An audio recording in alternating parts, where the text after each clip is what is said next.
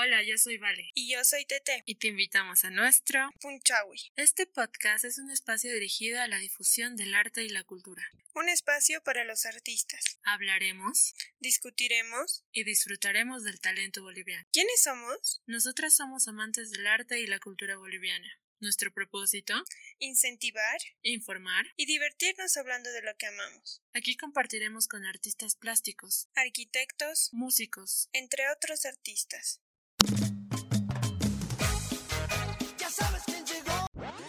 Perdón, perdón, error de producción.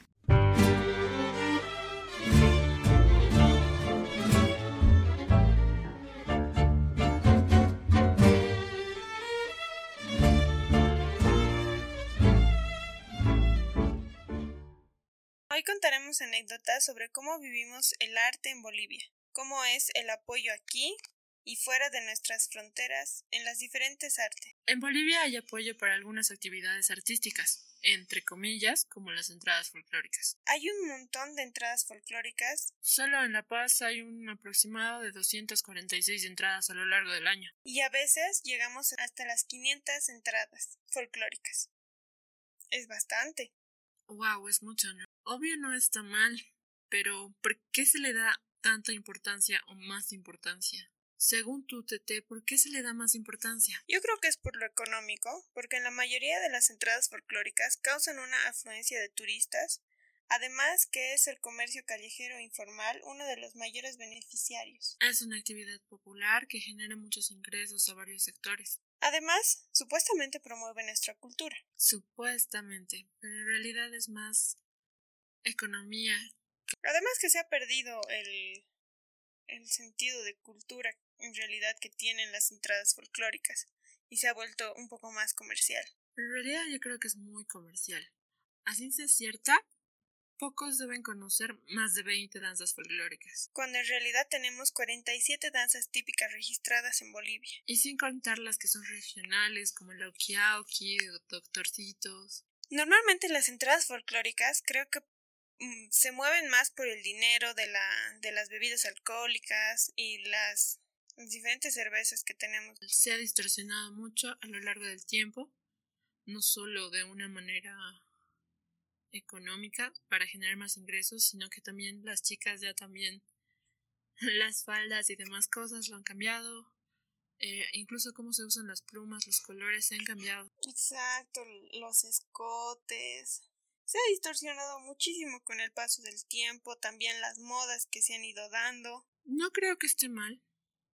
Siempre hay, debe haber una evolución en todo, pero con respeto a lo originario. Exacto. Pero, ¿por qué es así? ¿Qué pasa con los otros campos artísticos de nuestro país? ¿Apoyamos lo suficiente? La verdad es que creo que no. ¿Tú qué piensas? Yo también creo que no. ¿Por qué? Porque la tendencia es el consumo de lo extranjero, la moda, que cambia todo el tiempo. Hablando de modas, vi a mucha gente usando el aguayito en sus barbijos, en, sus chalinas y prendas de vestir en esta época. Sí, yo también vi eso, o sea, se ha puesto muy de moda el, el uso de aguayitos, además que es muy lindo. Pero, ¿será que nos estamos apegando más a nuestra cultura por moda o por conciencia? Definitivamente es por moda. Sí había mucha gente usando antes, pero ahora es como una tendencia y una tendencia bastante fuerte que está pegando fuerte. Ha llegado hasta el extranjero porque yo vi el, el otro día vi que Luisito Comunica estaba usando un barbijo de aguayo. Sí, yo, yo no lo vi, la verdad, pero... Hay que, hay que tomar en cuenta que es, un, es una persona que tiene bastante alcance a nivel internacional, así que está bien que promuevan Eso es relacionado al arte. Muchos de los artistas plásticos, fotógrafos usan el aguayo. Em, es como generando una tendencia indigenista para importar el arte, importar su arte. Ahora las cholitas y la arquitectura chola o mejor conocida como cholets son postales. Exacto, son, son consideradas como un sello si hablamos de, de arquitectura. Los cholets eh, si tú buscas en internet arquitectura boliviana, lo único que te sale son los cholets. Por eso digo que son considerados como un sello propio que, que tenemos nosotros. Pero qué tan alejado de, de la cultura está eso. no sé, como nos han explicado algún momento, es, está lleno de implementos que no son netamente bolivianos. Los pináculos, las torres, cómo están diseñadas las puertas. Los Transformers no son bolivianos. No, ni siquiera los colores son tan andinos, culturales, que se supone que es lo que representan. Por eso digo que se ha, se ha distorsionado mucho, pero aún así sigue siendo algo que nos representa. Hay muchos que dicen que no, no es considerada como arquitectura, como los no es tampoco posmodernismo. Nos, algunos se sienten bien identificados y otros no. ¿Verdad? sí, nos pasa bastante con eso de que el, como el arte es tan subjetivo, algunos van a decir que sí y otros que no. Hablando de aguayitos, te cuento que yo antes no, no usaba mucho el aguayito. Y creo que es porque no, no había notado la belleza. Es hermoso. Sí, es hermoso. Yo la verdad es que sí, desde muy chiqui me viajaba con una carterita celeste con rosado de aguayo. Desde que tengo memoria. Y aún la tengo. Antes me daba vergüenza que me critiquen. Pero ahora me siento a la moda. Sí, la. la política puede generar algunos cambios. Exacto, no. Antes no era muy común ver eso. Hay que admitir que sí había mucho conflicto con eso de usar. Mm, ha sido un tabú por mucho tiempo. Sigamos hablando de moda. Recuerdo que cuando era más chiqui, mis amigos músicos tenían una tendencia rockera, pero era por moda.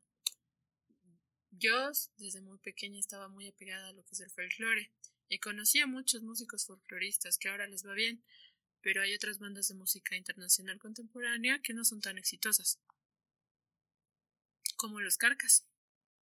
¿Sabías que los Carcas tienen muchísimos más oyentes que Azul Azul y Octavia, entre otros? Y sí, si vemos las estadísticas de exportación de música boliviana, en los cinco primeros puestos, tres son de música folclórica. Yo creo que la mayoría de los artistas bolivianos no lo hacen solo por dinero. En realidad aman lo que hacen y el consumo de eso mismo no es valorado. El amor a lo que haces es bien complicado encontrarlo aquí en Bolivia, gracias a que muchos por la necesidad. Se tiene que quedar como un hobby, ¿no? Eh, sí, muchos de nosotros lo, lo desempeñamos como hobby y otros también lo desempeñamos o buscamos desempeñarlo como profesión, buscando la excelencia académica para poder salir del país y que te que digan, ah, él fue a Francia o ella fue a Francia, es buena. Es una pena realmente. ¿Apoyamos porque es bueno o apoyamos porque es boliviano? ¿O simplemente no apoyamos porque estamos consumiendo mucho del extranjero? ¿La música boliviana entra en competencia? ¿El arte boliviano entra en competencia? Me parece que los artistas bolivianos son muy egoístas entre sí. Los académicos con los empíricos tienen muchas diferencias, pero ambos se desarrollan o desempeñan de diferentes maneras y en diferentes géneros. ¿El talento influye mucho? ¿O tú qué crees? Yo creo que sí, tenemos muchísimo talento, no muchos no conocemos, no conocen, eh, muchos artistas que han llegado muy lejos con su arte y acá no son conocidos, o sea, son conocidos el extranjero por ser bolivianos, pero nosotros mismos no, lo, no los conocemos. Es verdad, un caso ahora es de Rosemary Mamani, no sé cuántas personas lo conocen. Salió, si no me equivoco, de la Escuela de Artes del Alto y es una gran exponente. Salió del país bastantes veces, pero es muy poco conocida. El artista plástico, ¿qué validez tiene? Hay algunos artistas de la escuela antigua como Arturo Borda. O el gran Cecilio Guzmán de Rojas que es uno de nuestros más grandes y mayores exponentes en el estilo indigenista. O Ricardo Pérez Alcalá, un gran acuarelista. Todos estos que hemos mencionado, sus obras salieron del país o ellos generaron un cambio social o son pioneros en diferentes áreas. ¿Cuál sería su visión, no? En, en, en el arte, ahora, el 2020. Quizás igual que ahora quieren que la gente se interese más o quizás antes el arte tenía otra posición en el ámbito social. Sí, porque no había, no existía tantas distracciones como ahora las hay, la tecnología, el cable, el internet a la mano. Totalmente de acuerdo. Vivo con tres personas, o conozco tres personas que son de la generación Z y no creo que no conocen la mitad de lo que es la mitad de lo que es Bolivia y la riqueza que tiene Bolivia culturalmente. Yo fui varias veces al teatro. Y mi hermano me lleva cuatro años. Pero mi hermano, si no fuera por el colegio o por su chica, que lo llevó una vez al ballet, eh, a ver ballet, creo que no conocería qué es un teatro. Yo también, cuando era chiquita, iba bastante al, al, al teatro. Era una de las actividades en familia que eran para todos, para todos, no solo para mí, ¿no? Para muchos igual a ti iban. Y yo recuerdo que íbamos a ver Tralala y algunas otras obras en el 6 de agosto, pero ahora no, no voy hace mucho, mucho tiempo, antes de la cuarentena. Dejé de ir al teatro desde los 15. Y realmente es una pena porque uno tiene muchas cosas que hacer, muchas distracciones. Creo que antes de tú para ver una obra tenías que ir a al teatro sí o sí para conocer algo de eso. Pero ahora ya lo tienes a la mano. Recuerdo que cuando yo tenía nueve años o diez años vi este corto que es boliviano de la mamá grillo. sí, mamá grillo. Ah, pero ahora, o sea, cuando yo tenía nueve años no podía, no, no tenía un celular. Mi celular era un Nokia que se deslizaba hacia arriba cuando tenía trece y ya ahora ese mismo corto lo encuentro en diferentes versiones, creo, en, en YouTube. Sí, hay... de hecho, hay muchas obras que yo veía de niña que afortunadamente han sido grabadas y ya las encuentras en internet y es una gran herramienta. Además que perdemos la esencia de ir al teatro, que qué cosa más hermosa de ver ahí actuar a la gente, ver arte en vivo y en directo y no es lo mismo verlo por una pantalla. Es una gran herramienta, pero ¿qué tan grande será la pérdida de los artistas que lo actúan en vivo? Porque es gratis, el consumo de esto es gratis, no les pagan a ellos por cada view, porque YouTube te paga muy poco, hasta donde sabía, por cada por un millón de views. Además que perdemos la esencia de ir al teatro, qué, qué cosa más hermosa de ver ahí actuar a la gente, ver arte en vivo y en directo y no es lo mismo verlo por una pantalla. Claro, no, no es lo mismo. No es lo mismo ver una galería ahora con la cuarentena, ver una ir a una galería virtualmente que que ir a verla, tocar, sentir, saber qué es de qué tamaño es incluso, porque a veces ni sabes el tamaño. Aunque te pongan las dimensiones, solo te imaginas, no sabes la imprecisión. Además que perdemos la esencia de ir al teatro, qué, qué cosa más hermosa de ver ahí actuar a la gente, ver arte en vivo y en directo y no es lo mismo verlo por una pantalla, de que se esté perdiendo todo este arte. Ahora, ¿de quién es la culpa? ¿Es nuestra? de algo más? Bueno, gracias por escucharnos.